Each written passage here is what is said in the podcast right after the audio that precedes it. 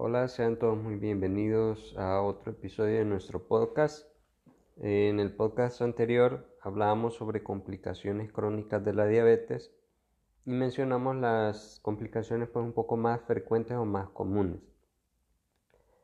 Ahora quisiera que habláramos sobre lo que es la neuropatía diabética, una complicación crónica de la diabetes que mencionamos en el podcast anterior pero este día quisiera enfocarme un poco más eh, en específico sobre este tema.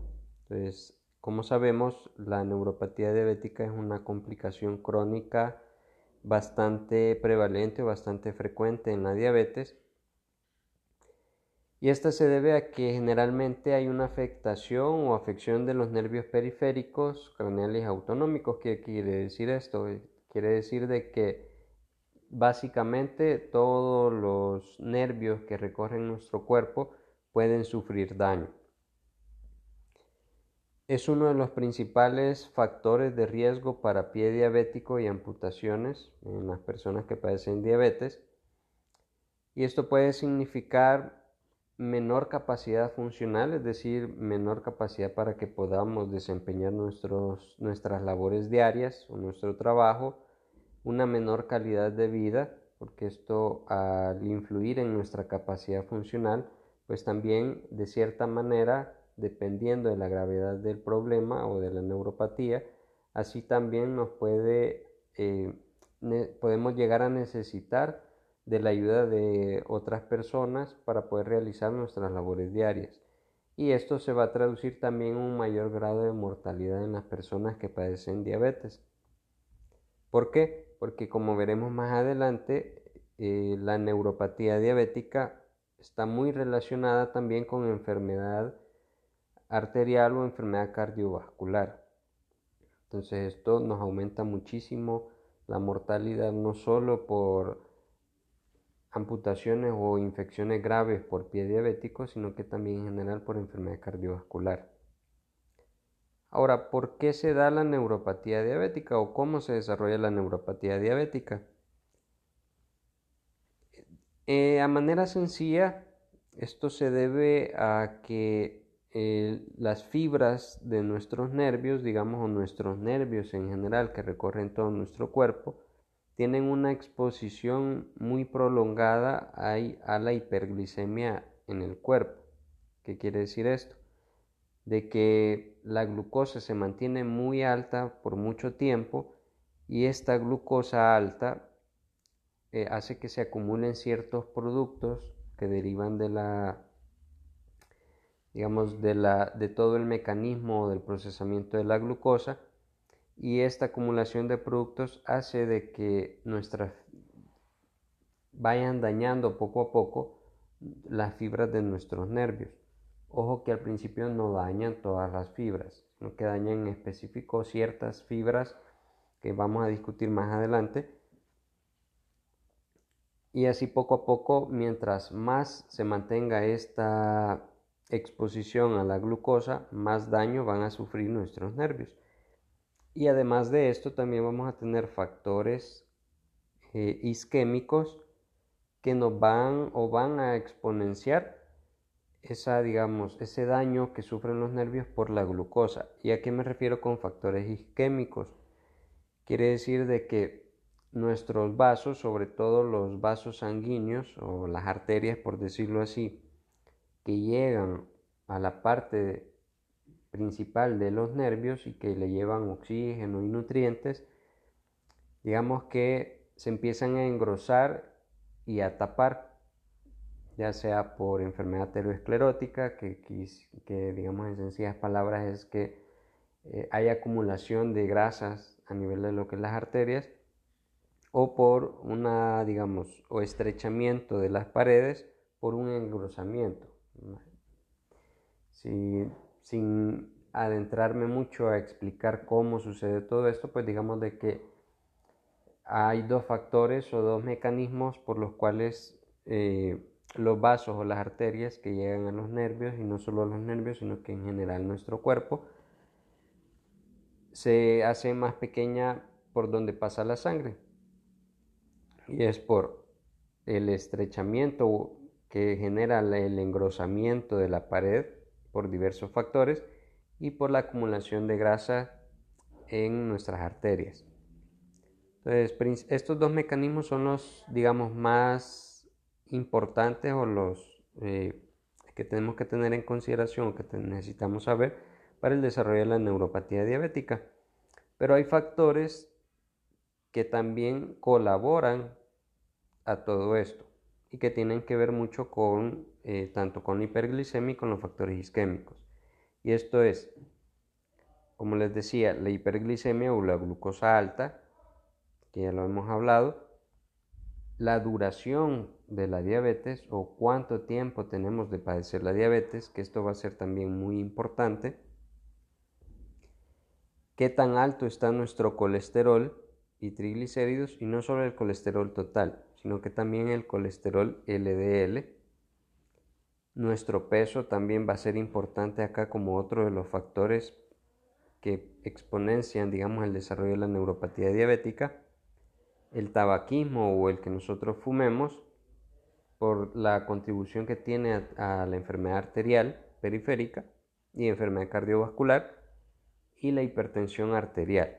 Estos son factores muy importantes, más no son los únicos, pero sí los más importantes que contribuyen al desarrollo de la neuropatía diabética en cuanto a la duración de la diabetes, es un tema importante porque aquí hay que hacer una diferencia, por ejemplo, entre diabetes tipo 1 y diabetes tipo 2. ¿Por qué? En la persona que padece diabetes tipo 2, al momento del diagnóstico siempre se evalúa si hay o no la existencia de la neuropatía diabética, porque en la persona que padece diabetes tipo 2, generalmente cuando se le hace el diagnóstico, viene de una larga data de tener problemas de glucosa. Entonces, muy probablemente ya hay un inicio de problemas de neuropatía diabética. En cambio, en la diabetes tipo 1 no es así.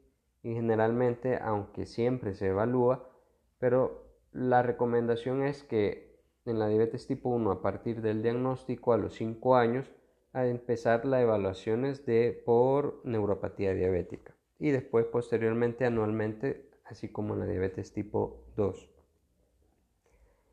Bien, moviéndonos un poco de, sobre cómo se desarrolla la diabetes, eh, la neuropatía diabética, perdón, vamos a entrar a lo que es la clasificación de la neuropatía diabética. Y aquí generalmente la clasificamos en tres grandes grupos. Neuropatías difusas, mononeuropatía y radiculopatía o poliradiculopatía. La neuropatía difusa tenemos dos, la polineuropatía sensitivo-motora distal y la autonómica.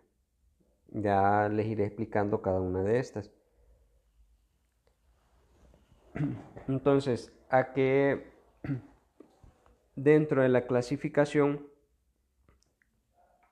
de la mononeuropatía y la radiculopatía, tal vez no es que no sean importantes, pero sí son tal vez un poco menos frecuentes me voy a concentrar un poco más en las difusas, que es lo que generalmente se ve día a día y que probablemente ustedes se van a sentir más identificados con algunas cosas que voy a mencionar.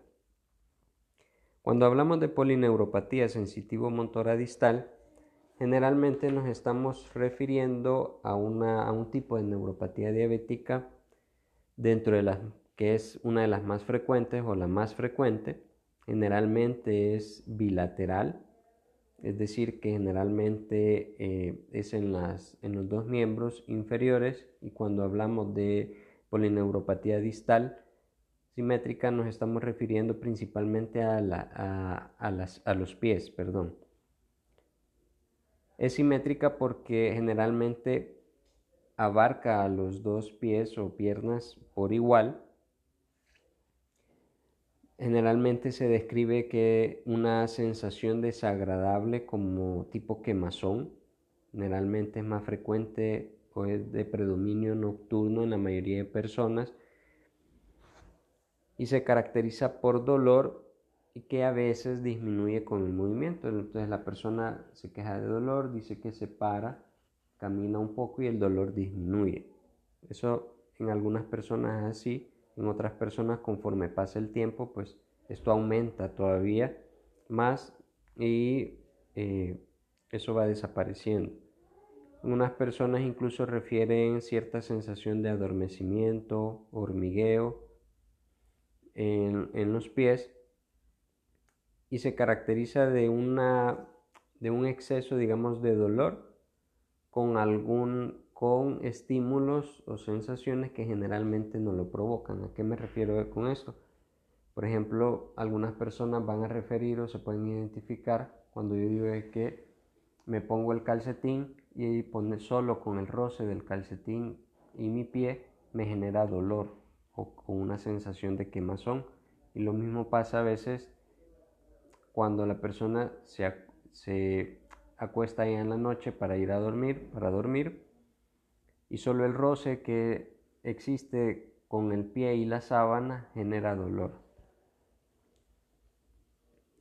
Generalmente cuando a medida que la, neuropatía avanza hay pérdida de los reflejos en las piernas y en los pies y de la sensación de protección que podamos tener. Entonces esto nos pone en riesgo porque podría provocar que con pequeños golpes que podamos tener en los pies no nos demos cuenta por la disminución de la sensibilidad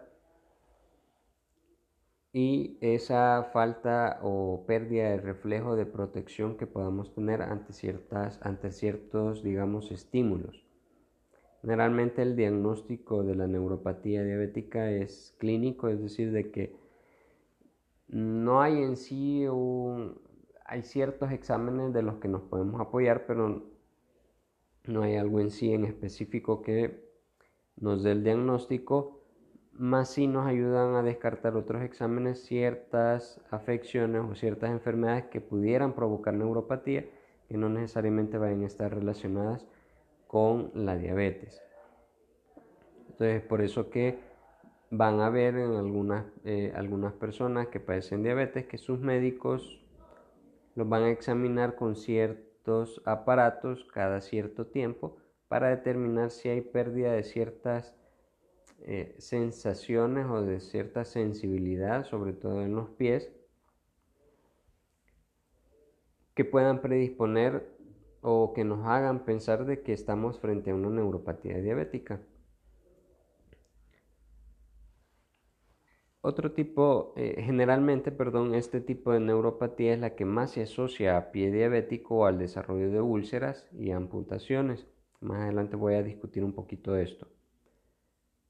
Bien, el otro tipo de neuropatía de la que quería hablar era de la neuropatía autonómica.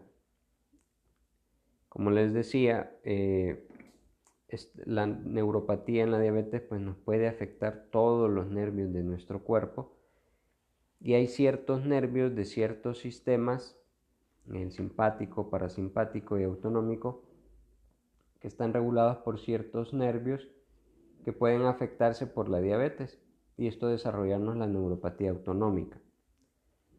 Esto en algunas personas puede duplicar o aumentar la mortalidad, eh, sobre todo por ejemplo en enfermedad cardiovascular, porque puede afectarnos diferentes sistemas. Uno de ellos, por ejemplo, es el el sistema cardiovascular o el sistema o nuestro corazón, por decirlo así. ¿Por qué? Porque este tipo de neuropatía nos puede predisponer a desarrollar cierto tipo de arritmias, a un mal control o eh, digamos de la hipertensión aún si, estamos tomando nuestros medicamentos.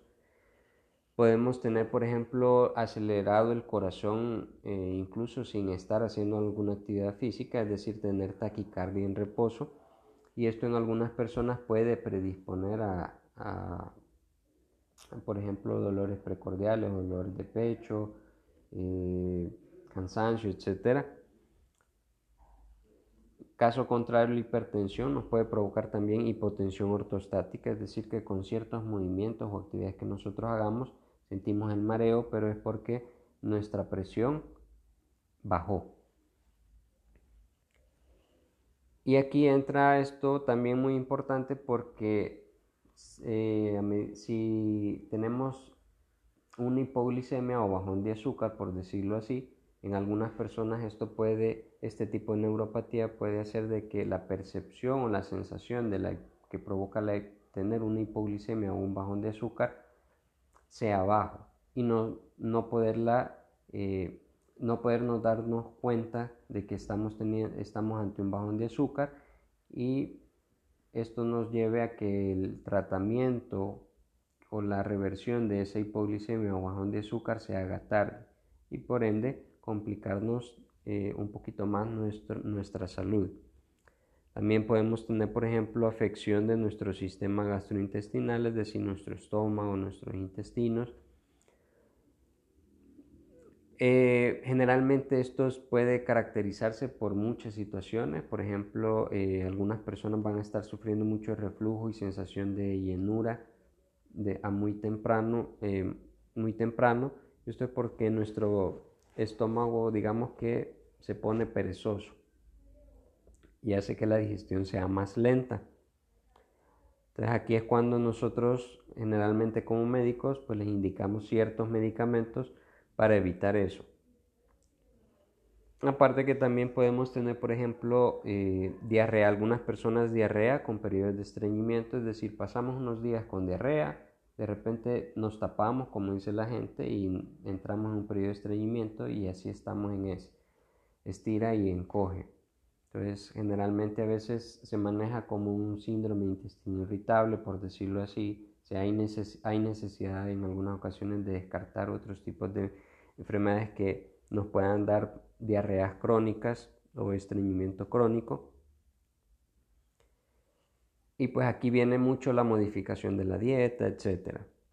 Y también alteraciones geniturinarias. Por ejemplo, aquí disfunción vesical, es decir, problemas con nuestra vejiga. Algunas personas incontinencia, por ejemplo, urinaria. En las mujeres esto puede predisponer también este tipo de neuropatía a infecciones urinarias frecuentes. En el hombre, al ser pues un poco más notorio esto, la disfunción eréctil o disfunción sexual sobre todo en hombres pues más jóvenes en los que no se espera que haya este tipo de problemas y por debido a este tipo de neuropatías en la diabetes a muy tempranas edades empiezan con disfunción eréctil o disfunción sexual. Entonces, si ustedes se fijan, eh, la diabetes no solo va a afectar esto o aquello, sino que afecta en general todo nuestro cuerpo y es de ahí de la importancia que nosotros tratamos de hacerles a todas las personas de llevar un buen control de glucosa y no solo de glucosa sino que un buen control metabólico en general que eso incluiría el peso, colesterol, triglicéridos, hipertensión arterial, si padecemos de presión arterial alta, etc. Y junto al desarrollo de la neuropatía diabética, pues también tenemos el peligro o la predisposición a desarrollar pie diabético. Y el pie diabético, pues en general no es más que una infección o ulceración o destrucción de los tejidos eh, a nivel de lo que es el pie.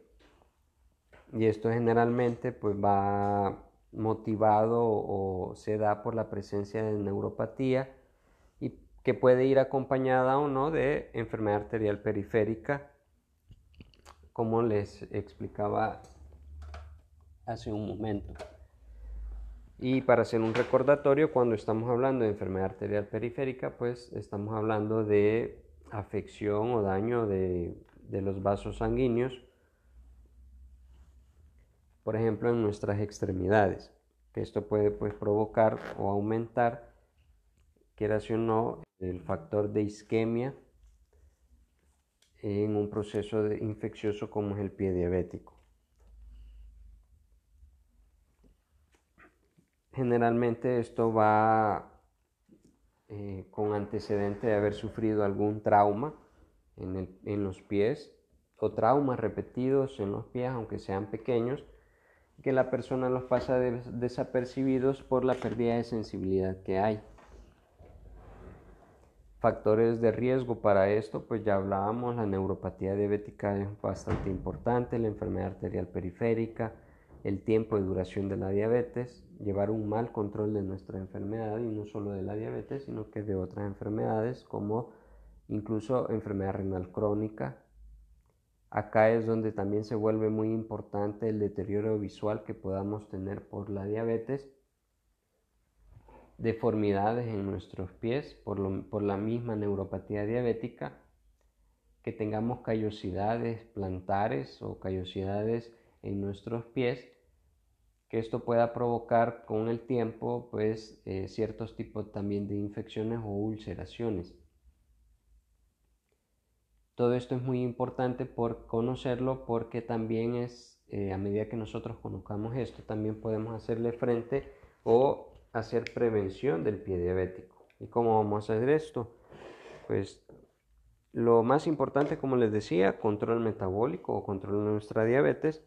Y otra parte importante de esto sería eh, no perder nuestros controles con nuestros médicos, no perder o asistir con un especialista o alguien, eh, por ejemplo, un podólogo o podóloga, que nos pueda también recomendar, aparte de nuestro médico, o ayudar, por ejemplo, a disminuir las callosidades de parte, digamos, como parte del cuidado de nuestros pies. El verificar, por ejemplo, dentro de algunos consejos que se pueden también llevar o a cabo, es, por ejemplo, eh, tener el cuidado con las infecciones como hongos en las uñas, eh, infecciones en como hongos en los pies, también podemos y hay que tener cuidado con los traumas y es por, esto que, por eso que siempre se recomienda ocupar calzado cerrado, de preferencia con calcetines y que sean cómodos, que no nos vayan a generar ningún tipo de, de trauma o daño en nuestros pies para evitar laceraciones, ulceraciones, etc. También es importante que revisemos todos los días nuestros pies tanto en la mañana después de levantarnos como al final del día y revisemos también nuestro calzado antes y después de, quitar, de ponérnoslos.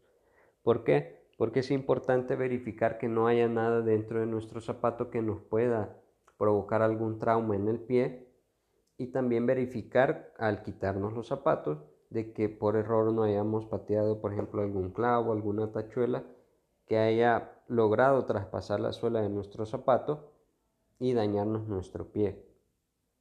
Por eso también una recomendación que se hace es que se ocupe eh, calcetines de preferencia de algodón y calcetines de colores claros o de preferencia blanco, así ante cualquier secreción o, o sangrado que no es habitual en los pies se pueda detectar a tiempo si no tenemos la costumbre, por ejemplo, de revisarlos todos los días.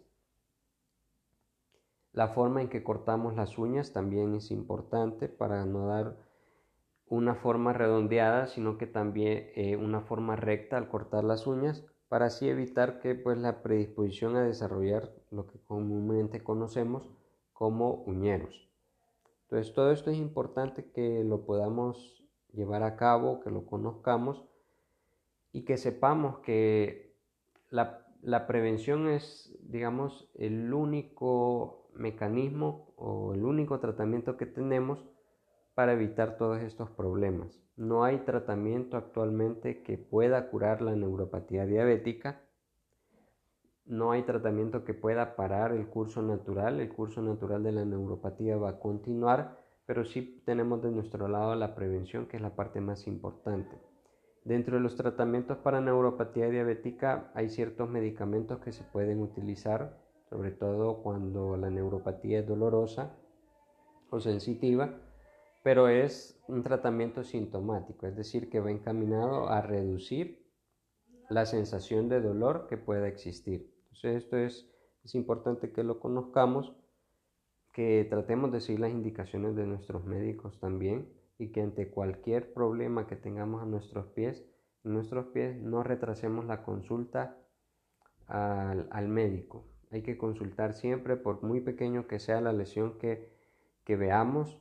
Esto se puede convertir en un total calvario para la persona que sufre de pie diabético. Entonces siempre es importante consultar a tiempo, nunca retrasar la consulta y así se trata a tiempo el pie diabético o el problema que tengamos y se previenen eh, complicaciones o consecuencias como las amputaciones. Bien, esto era lo que les traía el día de hoy. Lo que quería discutir con ustedes es algo que considero es muy importante que todos conozcamos. para que podamos eh, tratarlo a tiempo, conozcamos cómo se puede prevenir y la importancia del control de la glucosa o de la diabetes. esto es todo por hoy. Nos vemos en el siguiente podcast donde seguiremos hablando de las complicaciones crónicas de la diabetes. Tengan todos muy buen día.